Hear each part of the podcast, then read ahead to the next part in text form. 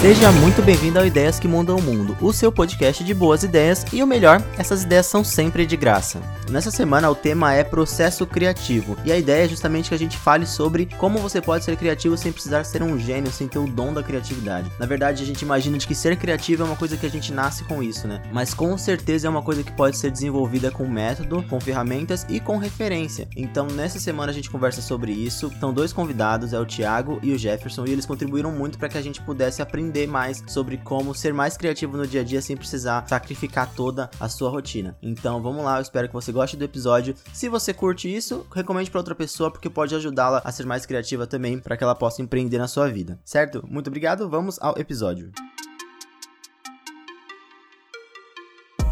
Bom, e chegou a hora do quadro, como eu falei na introdução, sobre ideias e processo criativo. Então, para a gente fazer esse bate-papo, eu trouxe aqui duas pessoas que são muito especiais para mim, porque a gente já conversou muito sobre isso na nossa vida, a gente já trabalhou juntos, somos amigos e tal.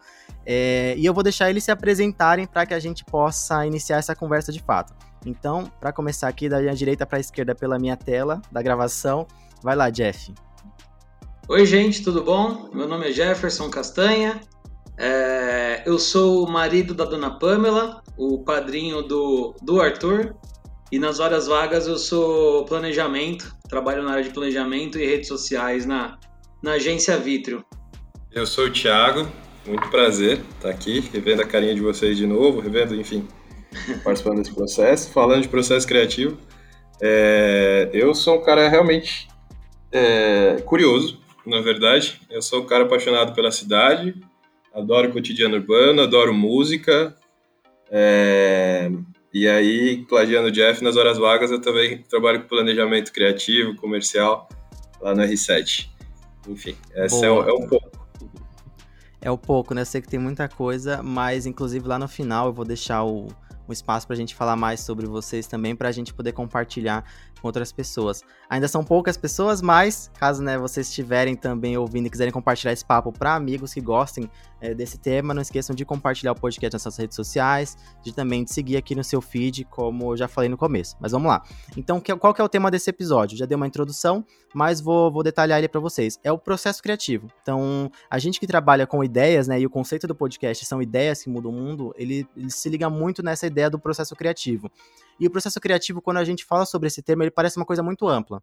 E ele realmente é uma coisa muito ampla. Mas pesquisando um pouco mais sobre isso, é, eu vi que tem alguns caminhos que podem facilitar você a se tornar um criativo. A gente tem essa visão de que você nasce criativo você não é criativo. Mas na verdade existem alguns caminhos que podem facilitar isso. Então a partir de agora eu vou trazer alguns temas para que a gente possa debater. Eu quero realmente ouvir de vocês como que funciona nas suas cabeças o processo criativo é, e quais são as etapas que vocês seguem.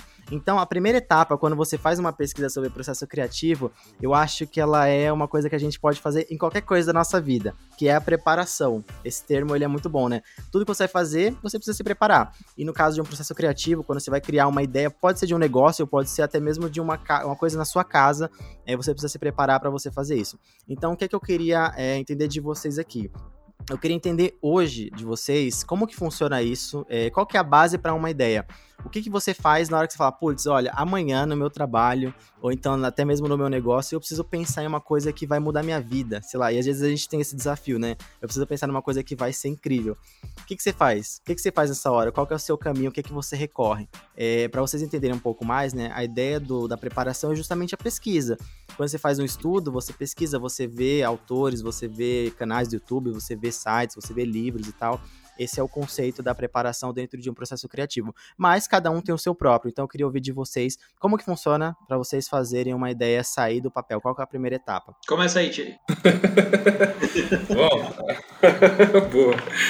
É, cara, é legal, é legal esse tema, falar sobre esse tema especificamente, porque o processo criativo, ele é, é particular, é quase que a sua cozinha ali. Se você for olhar por um, um termo de de todo o processo de criar alguma coisa, é quase que a, que a, sua cozinha. Ao longo do tempo, o meu processo criativo ele foi se adaptando e, eu, e foi difícil para mim para aceitar que eu levo mais tempo pensando do que de fato executando. Isso é um, é um ponto de que eu começo entendendo o tema, dependente da demanda, da ideia, do que, que você quer criar, do como que você vai responder alguma coisa, eu começo entendendo o conceito do tema. Eu acredito muito que a partir do conceito tudo se desenvolve. Acho que tudo precisa de um bom conceito. E o meu primeiro passo é ler e, e, e tentar investigar como que eu posso tirar esse conceito. Muitos dos prazos para desenvolver uma ideia, eu coloco isso de repente num post-it, de repente num, numa anotação num bloco de notas e deixo o principal, os principais pontos ali que começam a, a desenhar um conceito ali para mim. Vou executando algumas coisas, tento resgatar outras, às vezes exercitar uma coisa que não tem nada a ver com aquilo que eu tô fazendo é como se fosse uma higiene mental. Sabe aquele momento que você tá tenso em casa e vai lavar louça? Tipo, eu falo, puta, vou lavar louça, vou passar um pano na casa, sei lá, vou trocar esse lugar, vou pendurar um quadro. Basicamente, quando a gente tem muitas coisas acontecendo ao mesmo tempo, eu procuro buscar esses, esses momentos, né? E aí, otimizando o trabalho, acho que para poder render, acabo trabalhando com outras coisas. E aquilo fica processando, processando. E aí, a partir desse momento que eu consigo chegar num conceito, aí eu começo as etapas. E aí é uma pesquisa mais aprofundada, começo a escrever algumas perguntas, porque eu acho que no começo de qualquer ideia você não tem todas as perguntas, eu acho que são as perguntas de fato que fazem você chegar em algum ponto. E aí eu começo a desenvolver as perguntas, e aí eu começo a me apegar a algo visual porque eu também tenho uma, uma questão muito visual de materializar as coisas, e se aquele conceito ele tem, por exemplo, um step 1, um step 2, um pilar, alguma coisa que precisa ser descrita, aí eu passo para o ponto visual. Então é, girando a cabeça ali, martelando atrás de um conceito, desenvolve esse conceito. O tempo que isso levar, é lógico que a gente tem geralmente os prazos, mas o, o máximo de tempo que eu conseguir gastar com isso. Depois aplico para algumas coisas referências visuais e fa tento fazer as perguntas.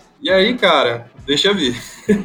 Mas pegando das, do seu ponto, assim, é uma coisa que eu entendo de que funciona, pelo menos para mim, é pegar uhum. referências de coisas que eu já fiz, né? Eu acho que isso Sim. funciona muito. E usar ferramentas. Então, por exemplo, uma ferramenta que eu descobri, é, eu sei que todo, né, todo criativo já conhece essa ferramenta, mas eu acho que é bom entender se ela funciona na prática. É o Google Trends. Cara, para mim essa ferramenta é muito legal. E eu vi, né, estudando sobre isso, tá, eu vi que tem outras ferramentas muito legais. Então, por exemplo, é, para vocês entenderem um pouco mais, né? A gente, eu e a minha namorada, a gente tem um canal no YouTube que chama-se Como Seria, e lá a gente mostra experiências, principalmente experiências de viagem, lugares que a gente vai, e principalmente lugares diferentes, tipo apartamentos criativos e tal no Airbnb. E pesquisando dentro do Google Trends, eu descobri de que nos últimos dois dias do ano são os dias que tem um pico nesse, nessa ferramenta no mundo. Que é, eu entendi de que são assuntos relacionados à virada do ano. Então, assim, olha que legal, né? Isso serviu como uma ferramenta para a gente construir algumas pautas de conteúdos que viriam a ser é, publicados dentro do nosso canal. E a gente faz isso para várias outras pautas. Isso funciona também no trabalho, né? Eu queria ouvir de vocês se vocês usam alguma ferramenta, qual é essa ferramenta e de que forma ela é útil para vocês.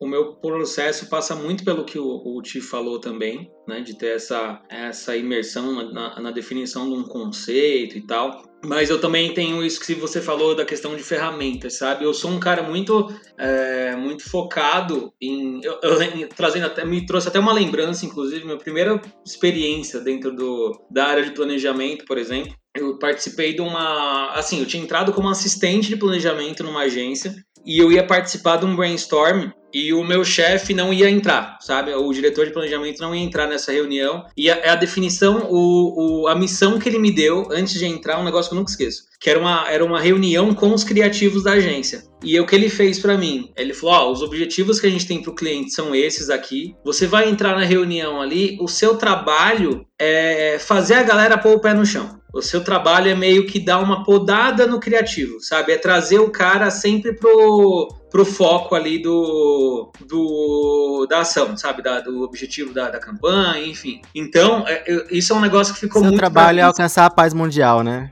É, isso é um negócio, cara. O trabalho é fazer o, o que ninguém consegue trabalho, fazer. O seu trabalho ali nessa reunião vai ser ouvir o que os caras estão falando, mas com puxar o cara pro chão quando ele começar a sair do trilho. Sabe? Você vê que tá viajando demais, você vê que tá fugindo do negócio. Assim, não é que você não pode ser algo muito criativo, mas é ter um criativo com objetivo, sabe? Então, isso é uma coisa que, que, eu, que eu levo muito, de ter muito claro na minha, na minha mente qual que é o objetivo, né? Ah, eu tô pensando, tô num processo criativo para chegar num objetivo, né? Qual que é o objetivo disso que eu tô criando aqui?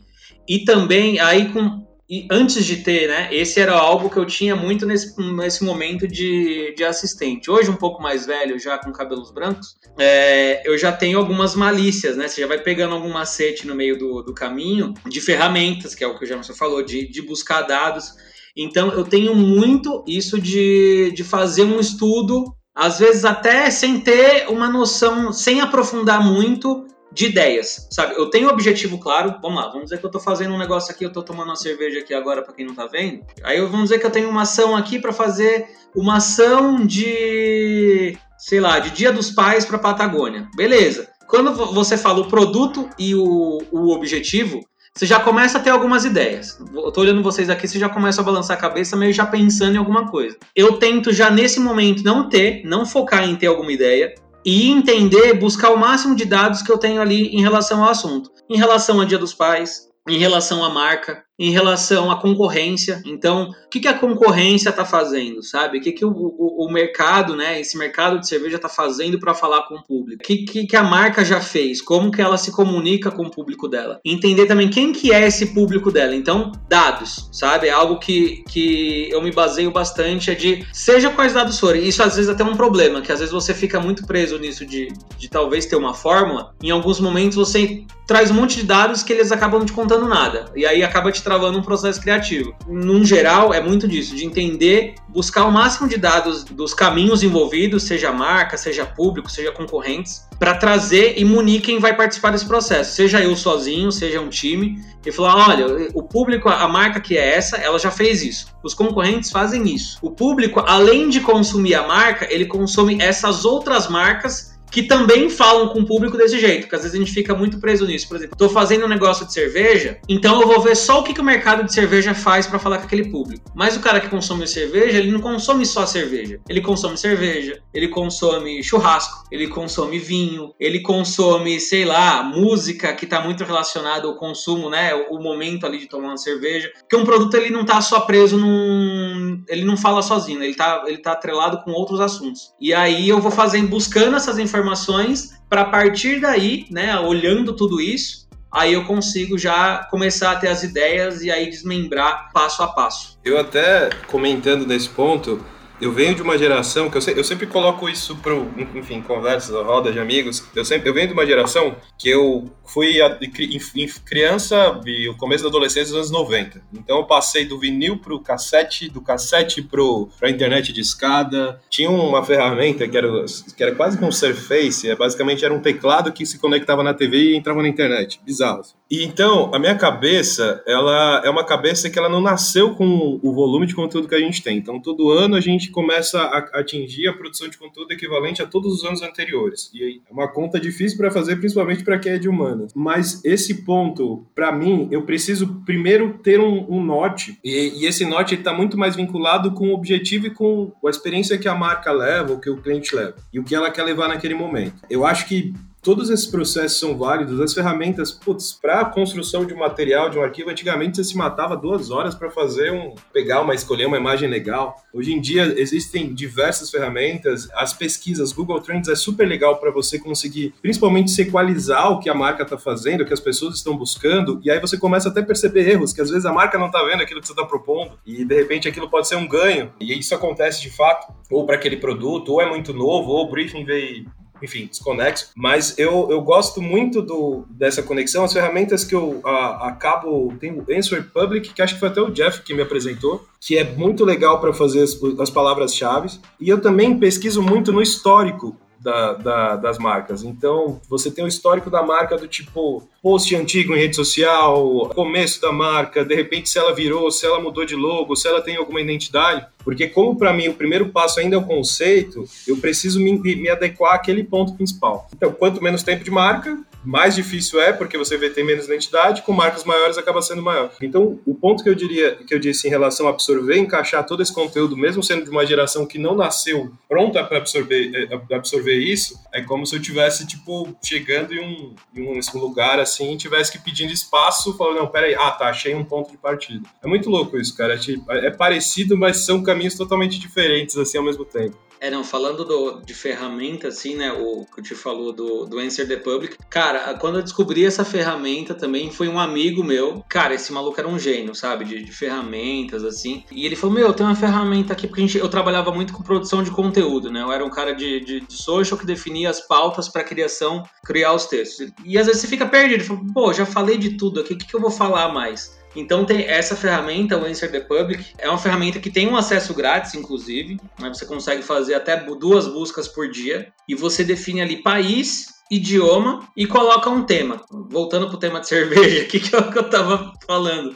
Você pesquisar ali, ah, cerveja artesanal dentro dessa ferramenta. Ele vai te mostrar o que outras pessoas. Ele é meio que uma fotografia daquele momento, né? Naquele momento em que você faz a busca, naquele período, uh, ele vai te mostrar o que outras pessoas estão buscando relacionado à cerveja artesanal. Então ele vai, ah, cerveja artesanal barata, cerveja artesanal, como fazer cerveja artesanal sabe? Então ele vai te mostrar. É, um, é, um, é, é uma ferramenta muito boa para você entender o que, que as pessoas estão buscando. O Trends é muito bom disso para você às vezes entender no, no ano qual que é o pico, né? Qual que é o momento em que as pessoas mais buscam sobre aquela pauta. Redes sociais, o Facebook mesmo eu uso bastante, inclusive é, é uma gambiarra minha, na verdade, de usar a, a construção de segmentações da, da ferramenta de mídia do Facebook para cruzar interesses. Porque você tem uma possibilidade dentro do Facebook de, por exemplo, ah, vou criar um público é, interessados em cerveja. Agora eu vou criar, criar um público interessados em vinho. E aí você faz um cruzamento entre essas duas para ver uma sobreposição dos dois públicos, por exemplo. Para você, pô, eu tô vendo aqui que tem uma sobreposição entre esses dois públicos de, sei lá, 40%,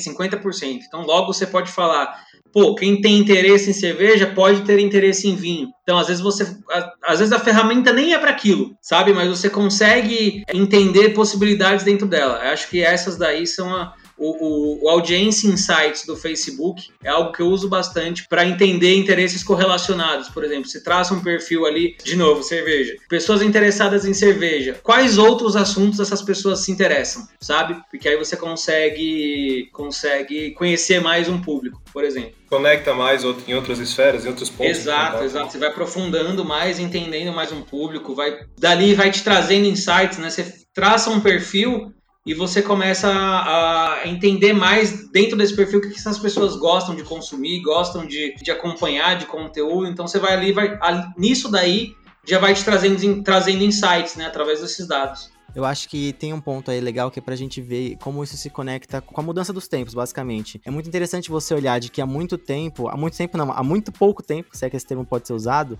os criativos do nosso universo, principalmente publicitário, eles eram muito ligados ao cara. Cara, aquele cara era um gênio, assim. Ele era a, né, a cartola, assim. A gente pode citar nomes, tipo Washington Oliveto. Você fala esse nome, ele é tipo um mestre dos magos da publicidade. Uhum. É um oráculo. Não desmerecendo já. É, um oráculo. Não desmerecendo jamais o, o, que esse cara fez, até porque é, a gente hoje tem que fazer o melhor com o que a gente tem, né? Mas olhando pro nosso cenário hoje, 2021, é muito interessante ver como a gente tá muito pautado em dados e, na verdade, do, na verdade, a gente tem que cada vez mais entender de que o dado dado ele tem que servir como ferramenta para a gente tomar essa decisão, para a gente ir para a próxima etapa. Eu acho que o criativo não deixa de ser criativo, tendo ideias e tal mirabolantes, mas quando ele se baseia em alguma coisa, como você disse lá atrás, Jeff, quando ele cria o seu, a sua forma de hackear algum sistema, cara, eu acho que aí sim ele é um criativo meio que completo. Mas vamos lá, para a gente conseguir avançar nessa ideia, né? A gente tem a preparação, então, é, olhando para esse conceito, né? A preparação é toda essa ideia, essa, esse momento que você para para aprender sobre o que você quer resolver, sobre o problema que você precisa resolver. E aí, pesquisando, eu descobri um momento, cara, que eu achei incrível, porque eu acho que funciona na vida de todo mundo. São quatro etapas, tá? A segunda etapa chama incubação. E é muito interessante porque você olha a incubação e ela parece um, um dentro desses quatro pontos, o ponto mais, entre aspas, descartável. Porque esse ponto é o ponto em que a gente se deixa se desligar do nosso problema. Que é basicamente aquele, aquela ideia de, olha, putz, eu tô com um problema, eu tenho que entregar amanhã, eu tô no trabalho, eu tô voltando de ônibus, e aí você começa a pensar nesse problema, ou você tem um insight, a ideia que você teve lavando a louça.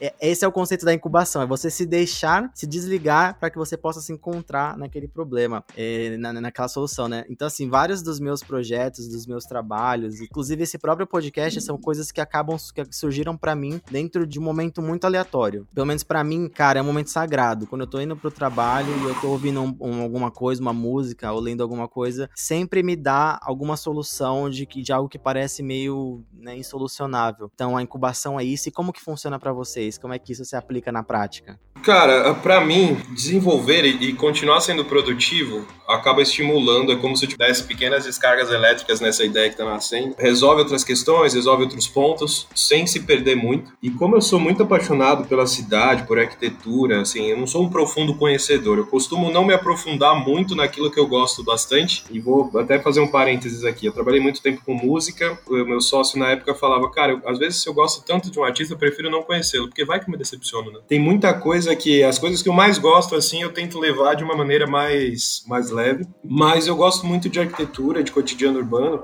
e por muitas vezes eu preciso me movimentar. Então, na pandemia, eu tive que adaptar um pouco esse processo criativo, porque eu tenho ficado muito mais tempo em casa, mas olhar para as janelinhas ajuda.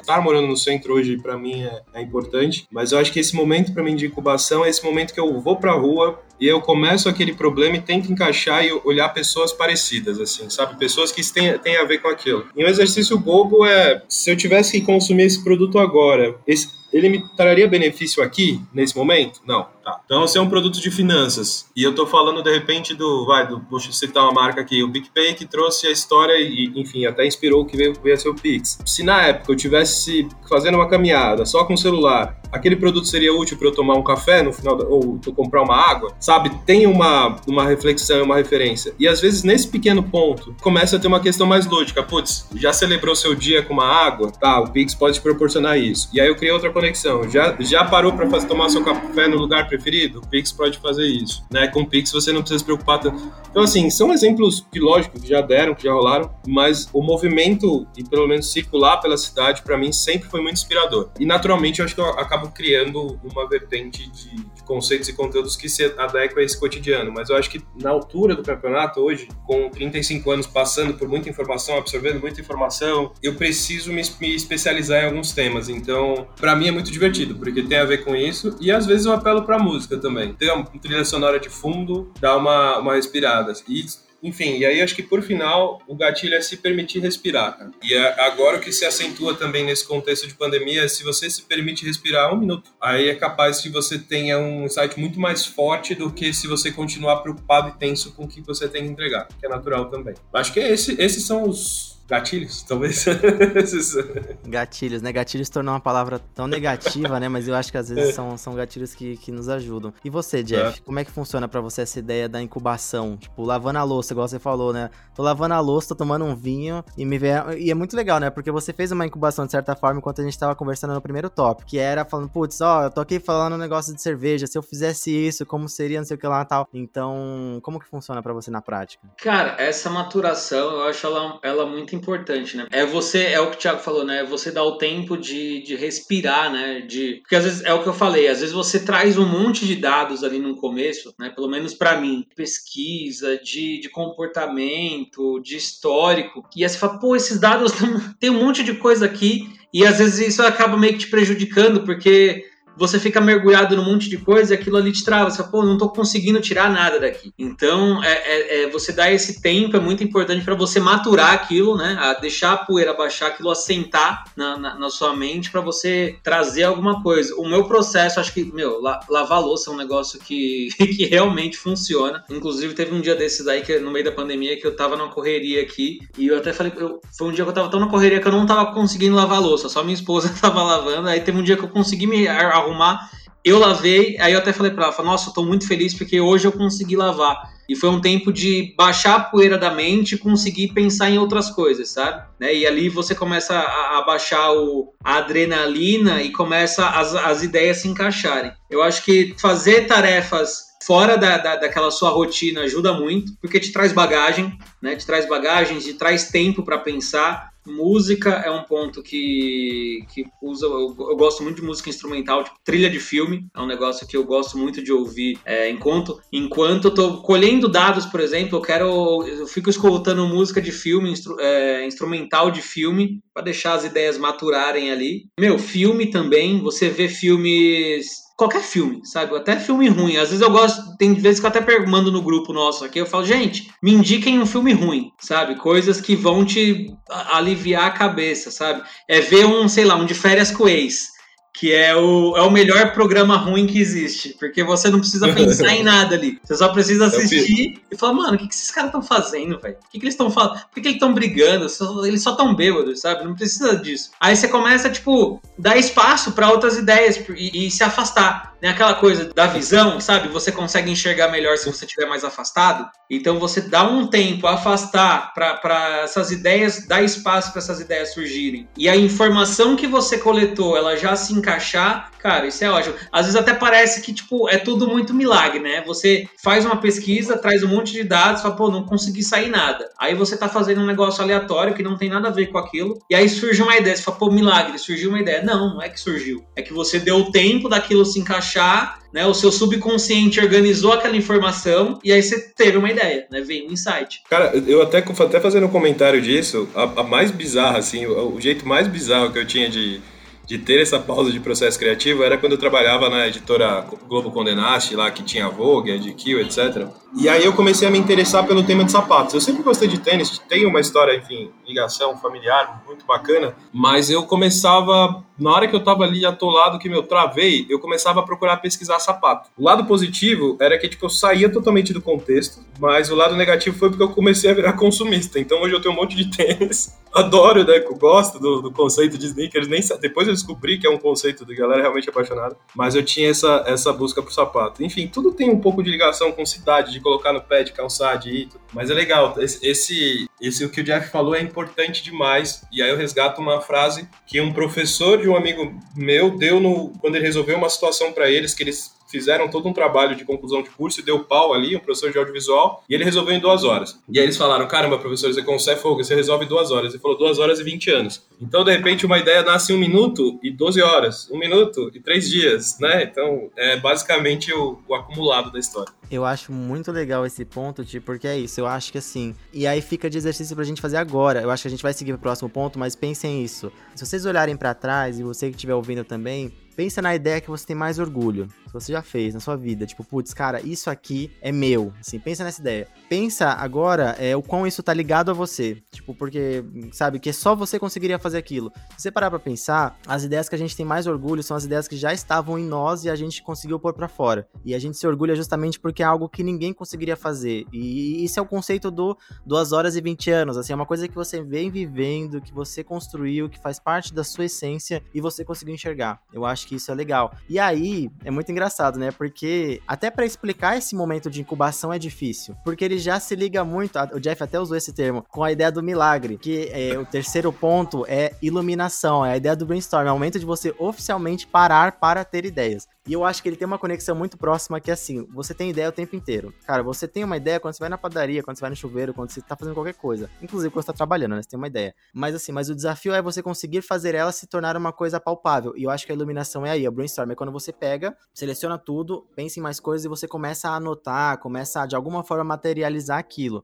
Estudando sobre o assunto, eu tenho participado de algumas coisas, algumas rodadas de design thinking, essas coisas assim que você vai lá, faz aquelas ideias mirabolantes com um monte de post-it. Hoje em dia no digital é um monte de site que dá pra você pôr post-it virtual, né? Mas enfim, antes era, era com post-it. Me, me funciona muito, assim, eu acho muito legal, porque parece realmente um funil, assim, não sei para vocês, mas me parece realmente um funil. E se eu fosse fazer sozinho, mano, eu ia ficar horas, ou então eu ia me apegar tanto em uma ideia que eu acreditava que eu ia fechar os olhos para as outras 30 possibilidades. Eu queria ouvir de vocês como é que funciona essa questão da iluminação, do brainstorming mesmo, né, de botar as ideias no papel e começar a fazer esse afunilamento. E se para vocês também funciona dessa forma, de tipo, se apegar demais, se apegar de menos, o que, que vocês veem de dificuldade nisso? Vai lá, Jeff. Cara, é, isso você falou do, do design thinking, eu lembrei de um processo em que eu participei, inclusive, e a primeira vez que eu participei assim, eu achei genial. Primeiro porque começou com a gente fazendo uns desenhos, nada a ver, sabe? Era tipo, o, a pessoa que estava liderando na, na época reservou o dia, falou: ó, a gente vai fazer esse projeto aqui, eu vou escalar essas pessoas cada um de uma área diferente, né, para trazer experiências diferentes, bagagens diferentes. Então isso é muito importante para não ficar enviesado, né, para porque assim, igual a gente, por exemplo, a gente que trabalha no meio de publicidade, até um tempo atrás, agora não dá mais, não tanto, mas quando eu entrei, por exemplo, o, o publicitário era o óculos óculos com, com armação preta, camisa xadrez e barba, sabe? Eu até hoje uso os dois: barba, camisa xadrez e o óculos, inclusive. Então, às vezes, você traz pessoas do mesmo perfil, fica tudo muito enviesado. Então, esse processo que eu participei tinha uma galera de áreas diferentes. A gente começou fazendo um. Era uma folha que tinha vários círculos, e a pessoa falou: oh, vocês têm dois minutos sei lá, dando um tempo aqui, eu acho que eram dois minutos. Pegar essa, esses círculos e desenharem qualquer coisa a partir desses círculos. E, meu, é, e é muito engraçado, porque você vai vendo como que a bagagem de cada um vai se aplicando. Aí eu desenhei o planeta Terra visto de fora, aí eu desenhei uma bola, desenhei uma pizza, Aí teve um cara que desenhou uma roda de carro, desenho... teve um que desenhou tipo um, um, tambor de um 38, sabe? Eu falei, nossa, velho, nunca ia pensar num negócio desse. Então é legal você ter essa mistura, né? Um processo desse, porque você traz outras visões. E é muito bom você, às vezes, encaixar um brainstorming no processo. Às vezes, o que me incomoda muitas vezes no brainstorm é ele não ter nenhum processo. E ele não ter um direcionamento, porque aí ficam várias ideias soltas, né, que, que fogem do objetivo, que foi aquilo que meu chefe falou no começo, traz a galera para pôr o pé no chão e, não chegam a lugar nenhum e fica só naquela divagação. Então acho muito importante no brainstorm ter esse direcionamento e, e num processo desse você vai às vezes até afunilando, né? A galera, meu, traz as ideias mais malucas que você tiver. Nenhuma ideia joga fora, sabe? Traz ela, anota num post-it também. Ah, você tem quatro minutos para colocar 15 ideias escreve, coloca, escreve, coloca. Depois você vai analisando e você passa isso para uma outra pessoa. Fala, agora vai lá nas ideias do fulano e joga fora as quatro ideias que você acha que menos fazem sentido. Sem ter medo da opinião Nossa, deles. Dói, hein? dói, porque às vezes fala, puta, o cara, eu vi que o cara gostou dessa ideia aqui, mas eu não gostei, eu achei ela ruim. Aí você vai e corta a ideia do cara e fala, porra, cara fala, pô, eu tive a melhor ideia, velho. Você jogou a ideia, a melhor ideia fora. Porque às vezes você tá pensando, o cara tá muito pensando com o coração. Esse, nesse processo, por exemplo, que eu tô falando, foi para uma empresa, para um hipermercado gigante. E uma das ideias que a gente teve era para fazer uma ação ali do, no final do ano. E aí eu tive uma ideia que era. A gente sempre brinca, né? Ah, descongelar o. Final do ano, vamos descongelar o Roberto Carlos. E aí a minha ideia era fazer um filme em que a gente ia fazer tipo aquelas pegadinhas do João Kleber, sabe? Em que a gente ia colocar uma câmera, uma câmera no, no mercado, na frente da câmara frigorífica. Em algum momento o Roberto Carlos ia sair de dentro da câmara frigorífica do mercado, sabe? Tipo, chegou o Natal, sabe? Tipo, nessa brincadeira de brincar com meme. E para mim era genial essa, essa ideia, sabe? Eu falei, meu, isso aqui é ótimo, isso aqui vai ganhar prêmio e a gente vai vender demais.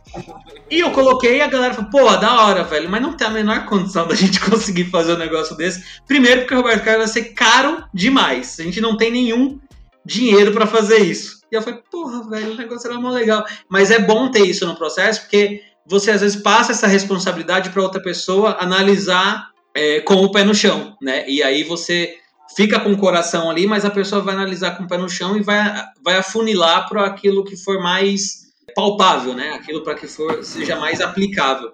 Aí você foi lá e falou: Não, gente, eu vou dar aqui mais opções. Vamos fazer com o Neymar, o Whindersson Nunes ou a Anitta. Só é para não jogar fora. Igual. É, cara, às vezes a gente se apega muito, né? Eu mesmo às vezes sofro muito para fazer isso. Esses dias eu tava num brainstorm exatamente nessa ideia, era usando uma ferramenta. E eu não vou dar os detalhes, mas assim, mas teve uma ideia muito legal, que se sobressaiu de uma pessoa dentro de um brainstorm com umas 40 pessoas. Só que em contrapartida, eu já sabia de que tava rolando esse movimento num outro setor. E aí, cara, como você consegue, né, tipo, fazer uma uma realmente contar esses contar para as pessoas de que, gente, a, a, essa ideia é muito legal, mas talvez a gente precise pensar em uma coisa maior, porque talvez isso faça parte de um, de um pedacinho do que a gente precisa. E vice-versa também, né? Como as pessoas conseguem contar pra gente e a gente aceitar de que a gente não é o herói dessa história. Eu acho que Sim. esse é o desafio. Bom, de processo criativo, eu, eu, eu, eu gosto de brainstorming, mas eu basicamente eu acho que tem que ter um tempo de fato e, e... depende muito da situação também. Acho que o tempo vai te mostrando que às vezes as pessoas elas estão não estão tão empolgadas com aquele momento e ou estão pensando em outras coisas. Às vezes elas só querem terminar aquilo.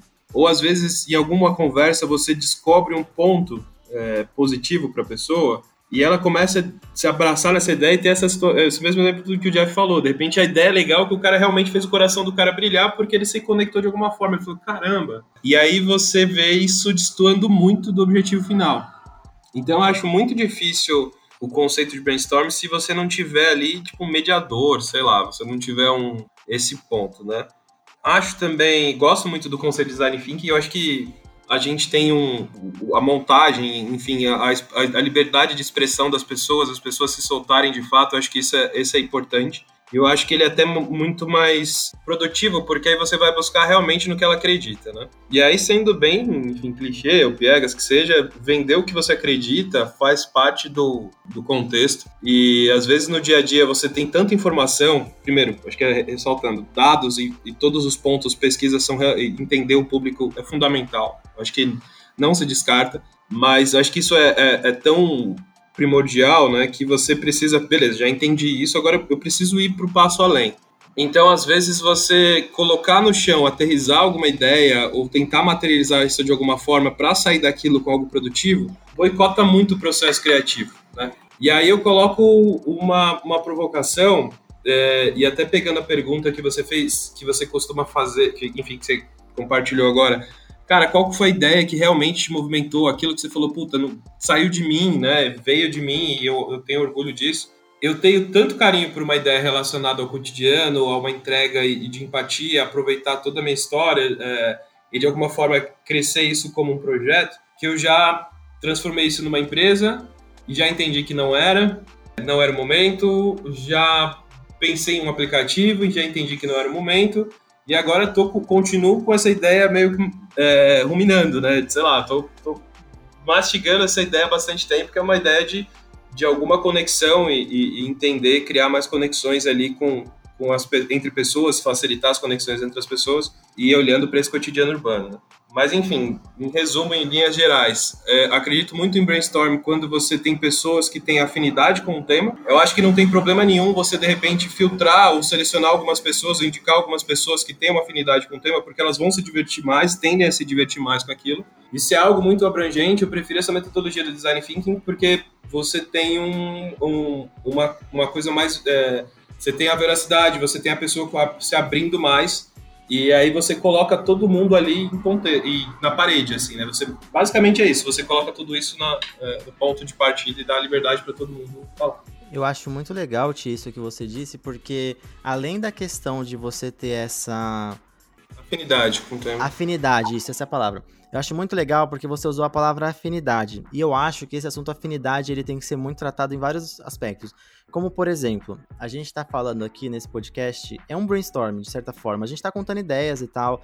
É... E, cara, e se eu chamo pessoas que não se conhecem minimamente, existe um receio muito grande de você ser julgado, de você talvez não ser tão legal quanto você poderia ser, de você falar no momento em que a outra pessoa deveria falar. Então, assim, esse podcast talvez não teria fluído tão bem quanto está fluindo. Então, eu acho que é isso. A afinidade, ela vai muito além de você conhecer o assunto e ela vai também para você conhecer as outras pessoas. Assim surgem desafios, né? Que é você conseguir. É, esse é um desafio real, que é você conseguir assim unir a afinidade do assunto com a afinidade das pessoas, com a veracidade do processo para que elas não fiquem enviesadas. Então, por isso que eu acho que é tão bonito fazer esse tipo de coisa, né? Criatividade e tal. Só para a gente avançar um pouquinho, a gente já falou sobre isso em todas as etapas, mas eu acho que é muito legal a gente chegar nesse ponto, que é o quarto e último ponto do, do processo criativo, que é a implementação. Eu acho que pra gente tangibilizar isso, foi o que o Jeff explicou pra gente. Putz, eu quero colocar o Roberto Carlos no frigorífico ou na, na, na geladeira é. saindo pra assustar as pessoas. É, isso é viável, cara, isso é viável, real. Essa ideia é legal, tipo, é, por mais que seja legal, eu tenho dinheiro para bancar isso, tecnicamente é possível. O como isso vai é. valer a pena? Então eu acho que essa é a última e talvez a mais importante. Eu, eu quero até focar nesse aspecto, no sentido de não vamos pensar em implementação como a, a criação do Google, sabe? A criação de um negócio transformador, mas a criação de uma ideia simples. Por exemplo, uma, no caso de publicidade, né? Uma ideia de uma campanha, uma arte. Implementar isso é viável? vou conseguir atingir as pessoas? É, como funciona para vocês? Existe uma forma da gente mensurar isso e diminuir os riscos para a gente conseguir implementar isso? É, e só complementando por último, eu imagino de que a implementação real só acontece quando você é, testa várias vezes. Porque a primeira vez você nunca vai conseguir ser 100% e tal, entender as etapas. Mas, mas eu queria ouvir de vocês como que funciona isso. Porque eu acho que essa é a parte mais treta, né? Você pode ter a ideia mais incrível, mas se ela não se parar de pé, vamos pra, pra próxima. Vamos fazer um anúncio na, na TV de 30 segundos falando só compre já.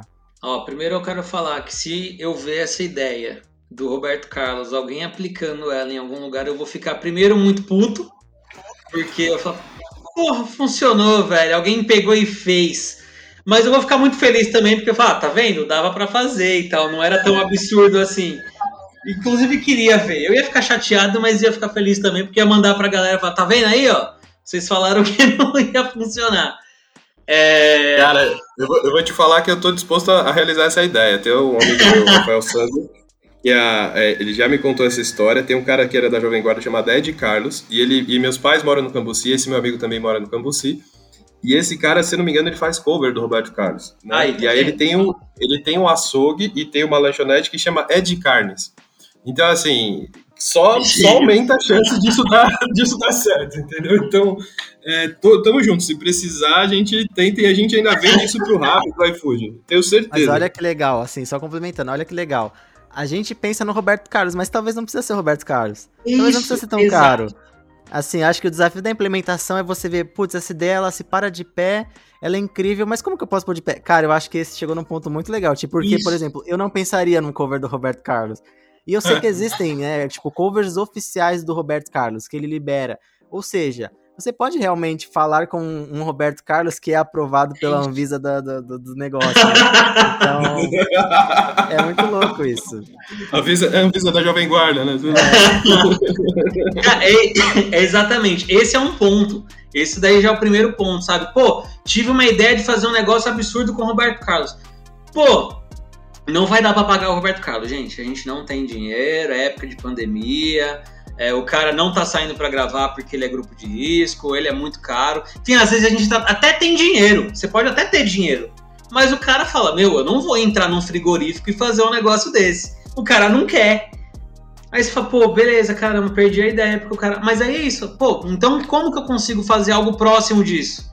Sabe? É você começar a trazer pro, pro real. Pô, vamos fazer com um cara que é um cover, que o cara é muito parecido. Vai ser engraçado igual, às vezes até mais engraçado, porque o cara, a galera vai achar engraçado. É, é o. Quem, quem foi que fez recentemente uma, uma ação aí com covers também, que teve cover da Rihanna, a Elo, a Elo fez. Isso, então, tá vendo? Porra, não vou trazer a Rihanna para fazer um negócio, vou trazer uma cover dela, resolve. E aí você encaixa, sabe? Então, às vezes você entender que a ideia gigantesca não dá, mas se você fizer algo muito próximo, é tão bom quanto, ou tipo, é muito bom ainda, sabe? É, é buscar e, e, trazer esse. entender, pô, não vou jogar fora.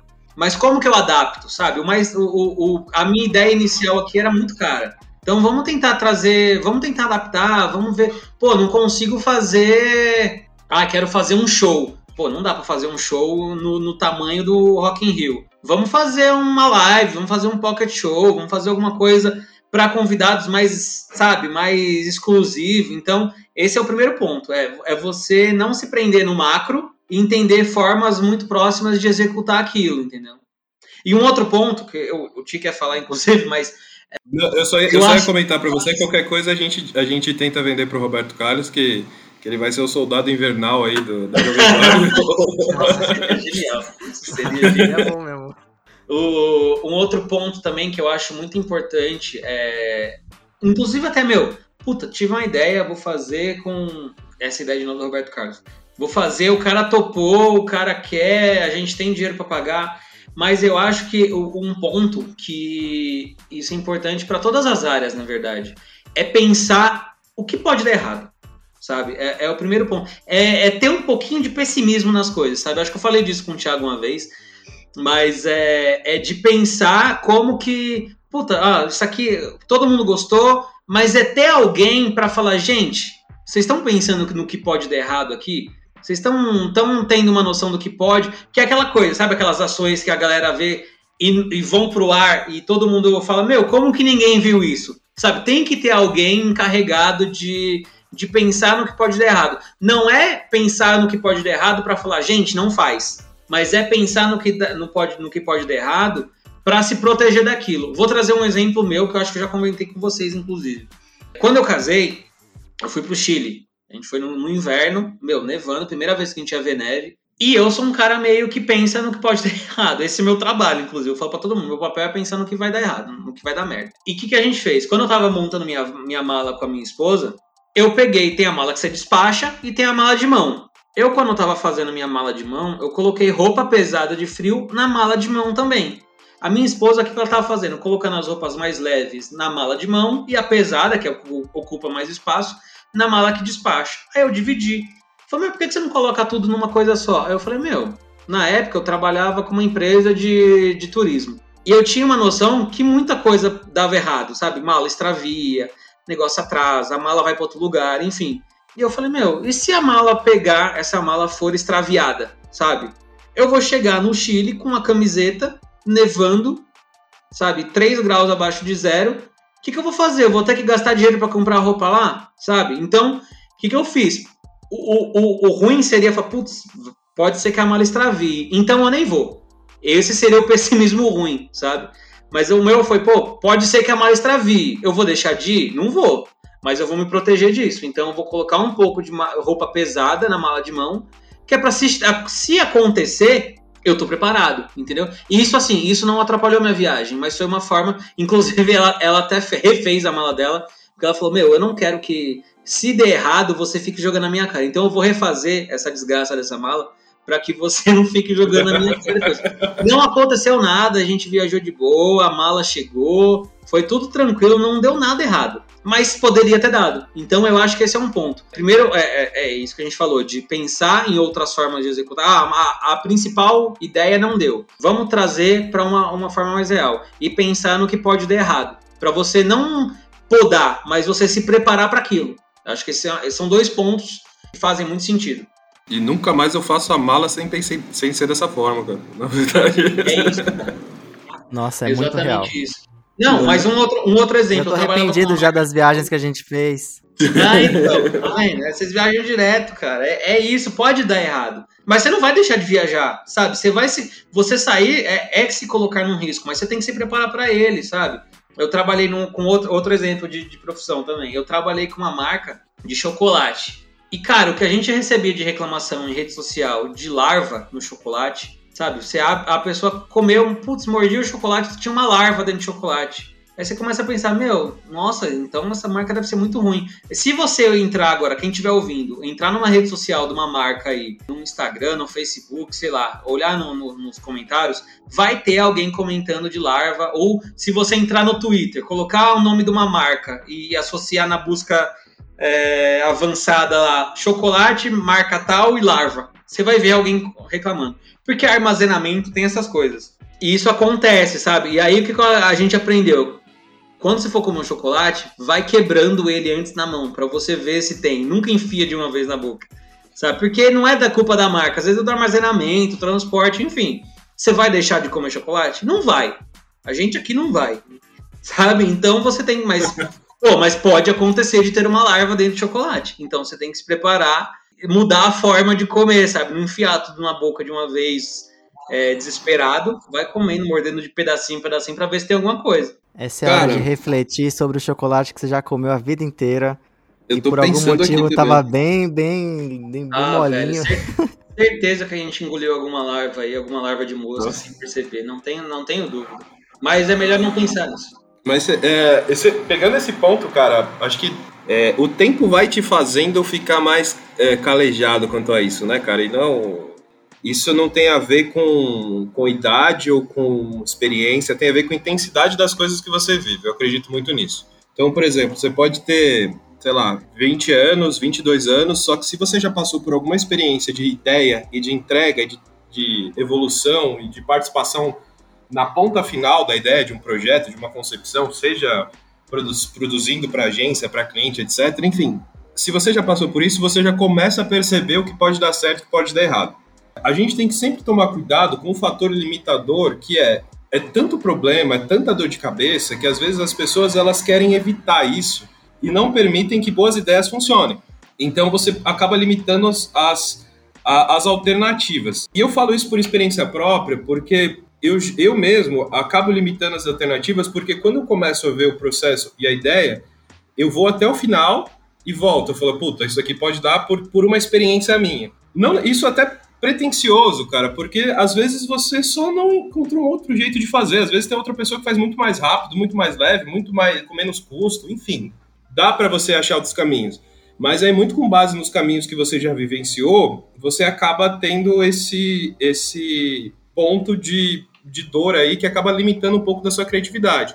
E eu pensei muito sobre isso, né? Porque isso envolve também o processo criativo. O meu processo criativo ele tem essa, essa, essa, essa ideia, é, enfim, essa característica de pensar também no, no final e, e falar, putz, eu vou tentar adequar e às vezes você vai meio que filtrando as ideias, né? Então eu, te, eu me vejo às vezes naquele momento que você foi colocado com criativos ali para podar as ideias, né? Aquilo ali foi um teste de, enfim, não sei, de sobrevivência.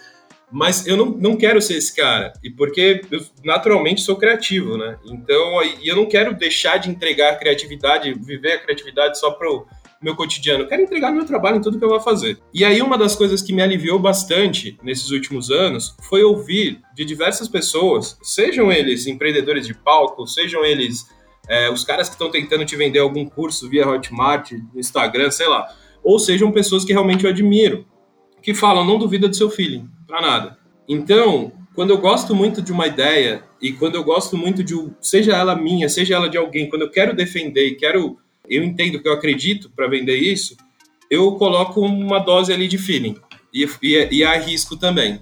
Porque senão a gente nunca sai do, do, passo, a gente se enquadra demais, né? E acho que esse é o. É, eu acho que é, é, o, é o maior desafio do processo criativo hoje que o tempo vai te dando. E aí eu cito uma frase, na verdade, que eu, eu tava assistindo o Maximídia, se não me engano, no final do ano, acho que eu já não lembro, mas eles convocaram Marcelo Serpa lá da, da UMAP, puta, um cara criativo, o cara tem um lado artístico muito grande, enfim, e foi um cara que decidiu se aposentar da publicidade teoricamente cedo porque ele queria viver a vida dele, fez, enfim, depois pesquisem um texto que ele fez da despedida da publicidade, que é lindo, assim, é muito inspirador. Hoje, é... pra caramba, é a vida que todos nós queríamos, né?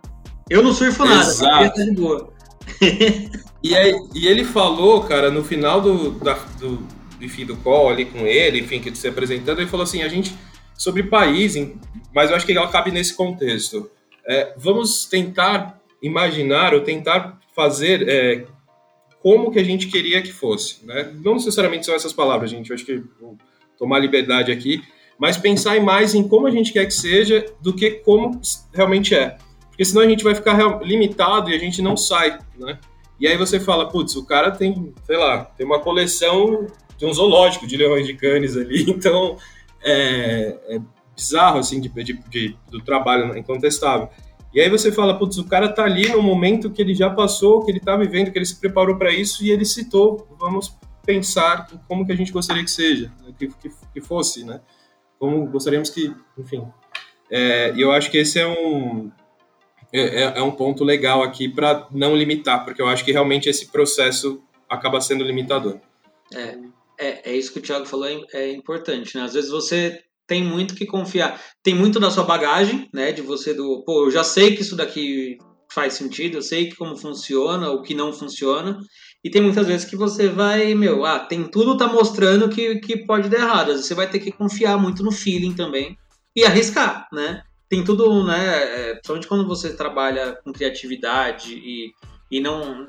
algo que não é envolvido com exatas, né? Que, que, que vai muito no comportamento das pessoas, você vai ter que, às vezes, arriscar, cara. E vai ter que colocar e falar, meu, eu, eu confio que vai dar certo. E dá. Às vezes não dá, mas quando não dá, é aquilo que vai entrar na sua bagagem do seu aprendizado, né? Que a gente falou agora há pouco. Né, de, pô, já tem, já, já passei por isso, eu sei que funciona. Ou eu passei, eu já fiz e sei que não vai funcionar. Então é um aprendizado a mais que você vai adquirindo. Você só vai adquirir esse, esse aprendizado se funciona ou não se você arriscou. Né? Alguém teve que arriscar em algum momento para ver se funciona ou não. Né? Então aquilo entra para você para você ter uma bagagem de saber se vai funcionar ou não. Eu acho que, cara, é, vocês falaram tudo, não tem muita coisa para se acrescentar, mas eu, eu tento muito. Eu, cara, eu não sou um aficionado por futebol, mas eu sempre, por algum motivo, eu sempre uso exemplos de futebol nas coisas que eu faço é, na minha cabeça é aquela história, né? Você pode marcar mil gols, mas às vezes é, o gol, é, um, é um gol lindo que vai ficar marcado na sua cabeça, na sua, na, na sua, no seu nome e tal. Até hoje falam, né? Porque o Pelé perdeu aquele gol chutando do meio do campo, ou porque driblou o goleiro e chutou pra fora. Então, assim, é realmente isso que se marca. Então eu acho que assim, pra gente conseguir pôr isso de certa forma, pôr a bola no chão, como era a missão do Jeff quando ele foi lá fazer a reunião dele lá na, na, agência, eu acho que a gente tem que entender de que a gente hoje tem um privilégio muito grande, que é ter esse acesso aos dados, mas de que, Sim. assim, se tem uma área de que os dados, os, né, os robôs e tal, eles não vão trocar, é a criatividade. Então, é entender de que os dados e essas coisas que a gente estuda é, e a nossa bagagem, eles servem para a gente tomar a melhor decisão e, claro, sempre ter um objetivo final, né? Porque não adianta você ter uma grande ideia se você não tem onde chegar. Então, eu acho que, no meu ponto de vista, com isso, a gente consegue cumprir 1% do que é criatividade, né? Porque isso é só conceito, eu acho que muito mais é prática. Mas, cara, eu sinto que eu saio desse papo muito mais pronto para ser criativo, porque eu acho que é isso, é ouvindo de outras pessoas que a gente consegue, consegue evoluir. O que, que eu queria ouvir de vocês pra gente conseguir encerrar esse papo com chave de ouro? Cara, eu queria ouvir de vocês o seguinte: qual é, quem é, como é que acontece uma coisa que inspira vocês? Por exemplo, qual que é o influenciador, qual que é a plataforma, o que você leu? Me indique uma coisa que vai me ajudar a ser mais criativo amanhã ou hoje mesmo. Queria ouvir de vocês quem é essa pessoa, quem influencia vocês a esse ponto, para que vocês possam indicar para outras pessoas. Eu tenho o Gemerson. Gemerson é um cara que. Coitado. Esse é. Eu vou falar, deixa eu fazer assim, Ti. Eu vou dar um exemplo de para mim, tá? Para mim uma coisa que porque eu acho que assim, é o que você disse, tem tanta gente boa, cara, ao nosso redor e, e, e a recíproca é verdadeira, né? Eu devolvo também para você isso, é uma das pessoas que me inspiram. Mas vamos pensar então em, em formatos, em plataformas. É, Cara, por incrível que pareça, todo mundo me julga e todo mundo vai me criticar. E toda vez que eu falo isso, a galera dá risada. A coisa que mais me inspira hoje são os animes. Porque eu acho que assim, quem faz anime, cara, lá, eu, dou um exemplo que eu acho muito. Lá é, lá vem o otaku. cara, animes e podcasts, mas nesse período de pandemia tem sido mais animes. Mas eu, assim, na minha cabeça é o seguinte: o meu anime favorito é um anime de piano. É um anime que eles contam a história de um pianista e tal, de um menino que, que tocava piano e tal. E eu sempre penso, cara, tem anime de peteca, tem anime de cozinha, tem anime de basquete, tem anime de futebol, tem vários animes. E eu fico pensando, cara, se esse cara conseguiu viabilizar uma ideia de um anime de piano ou um anime de peteca, que não tem super poder, que não tem um negócio que vai fazer as crianças assistirem, mas ele conseguiu convencer alguém de que essa ideia é boa, esse cara tem muito talento, né? Esse cara, essa, essa mulher e tal, enfim.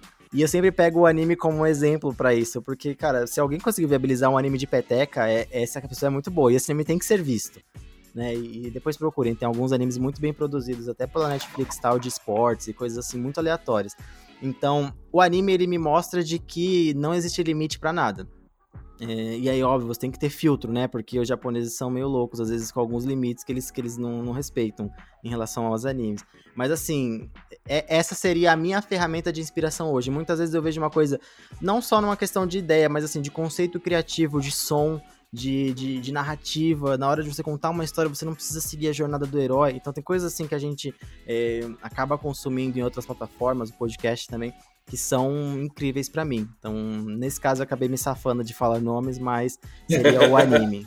Só acrescentando é, isso de se é, é, serve como motivação para a vida, né? Se alguém conseguiu aprovar a ideia de um anime de peteca, você consegue aprovar qualquer coisa na sua vida, velho. Que alguém o que é um Roberto vender... Carlos no frigorífico, Jeff, perto disso. Exato. Vamos ligar para Erasmo para ver se ele ajuda a convencer. Exato. Não, se alguém fez, chegou lá e falou: Meu, eu tenho uma ideia de um anime de peteca. É igual um comercial que tá rolando na, na Warner, que é o comercial do, do Seinfeld. Que é o, o. Não lembro o nome do personagem, que eu não assisto muito, mas ele, ele tentando vender a ideia: Ah, é uma série sobre nada.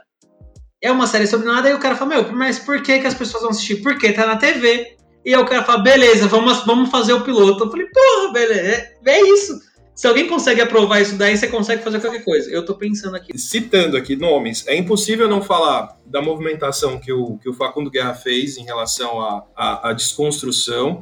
Eu acho que na cidade de São Paulo o cara conseguiu realmente é, ter um trabalho, independente de quem goste, quem não goste, acho que é impossível não citá-lo. É, eu, por gostar de arquitetura, eu gosto muito do Oscar Niemeyer.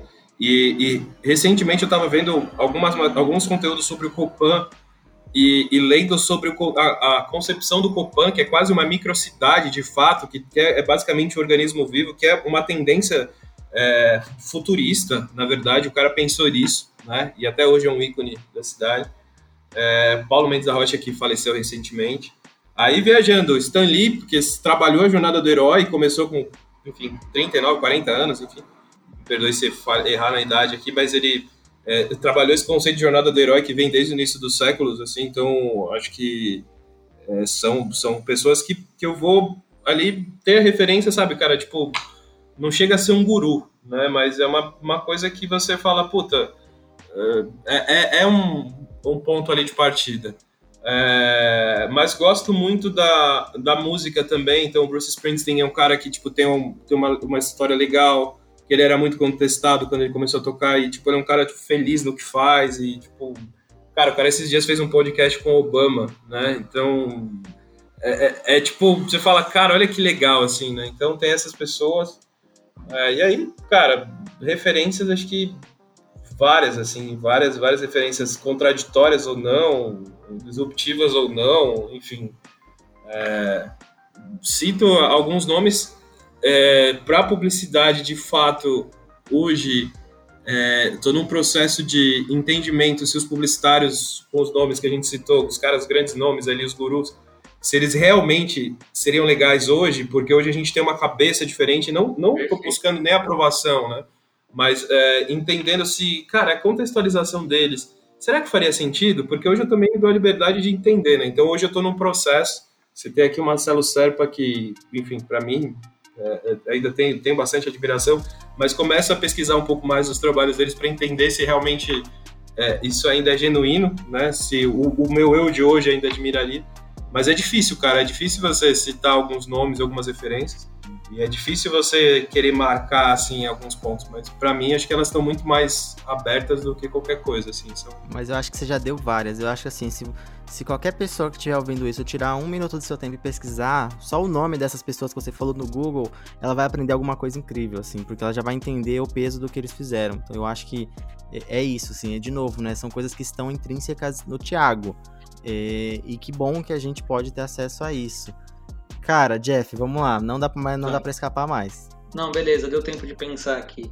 Cara, eu acho que. Ah, eu gosto do Tite também. Perdão, eu gosto do Tite. Perfeito. O Tite, velho. Ele é. é. bom mesmo. Não, ele é ótimo. Nosso Mundial aí, graças a ele. Respeito professor. É, vamos lá. Eu acho que um ponto de você pensar em referência para criatividade, acho que o primeiro ponto talvez é você ir para alguém fora do seu, do seu universo ali, sabe? É, é, importante você beber de fontes que não sejam aquilo que você vê no dia a dia, sabe? De outras áreas que é o Ti falou, de música, de arquitetura e tal. Cara, pensando de, de, de, de cinema, vai, por exemplo, que eu, um cara que eu sou muito fã, eu acho todos os filmes dele, meu, falou que o, o filme é do cara, eu já acho sensacional, que é o Christopher Nolan que é o, o Germerson, inclusive, a gente divide o melhor, o, o filme favorito, que é, o, é do Nolan, que é o Interestelar, eu tenho tatuado, inclusive, no corpo. É, assim, meu, esse cara, ele tem formas de falar do tempo, né? É um assunto, todo filme dele tem alguma relação com o tempo. Seja o tempo físico, em, em falar de, de ciência, seja em falar de maneira filosófica, seja em falar, enfim, velho, é tudo envolver o cara, eu acho muito, muito inteligente o jeito que ele constrói as narrativas dele. Isso é muito de fugir do comum, sabe? De, é, de fugir daquele, sabe, do padrão do começo, meio e fim, às vezes inverter as linhas do tempo. É, pensando em, em, negócios aí, vai. Um cara que eu acho também é, tem discursos meio babacas, tem é, algumas, algumas uh, atitudes meio polêmicas e tal, mas eu acho que o cara o cara consegue, eh, pela, pelo o destaque que ele tem, eu acho que consegue, enfim, tem um, um mérito que é o, o, Elon Musk, né? Só de tá só do cara quando testou um foguete ter colocado um carro na ponta do foguete. Ah, a gente tem que mandar um peso para testar a capacidade do foguete. Beleza, tem uma marca de carro, por que, que a gente não coloca um carro no foguete e manda o, o, o carro para o espaço. Sabe? Meu, isso é genial. O cara. Ah, vamos testar o foguete. Beleza, já vou aproveitar para testar e fazer uma propaganda da minha marca, que é colocar um carro no espaço. Ninguém fez isso, o cara fez.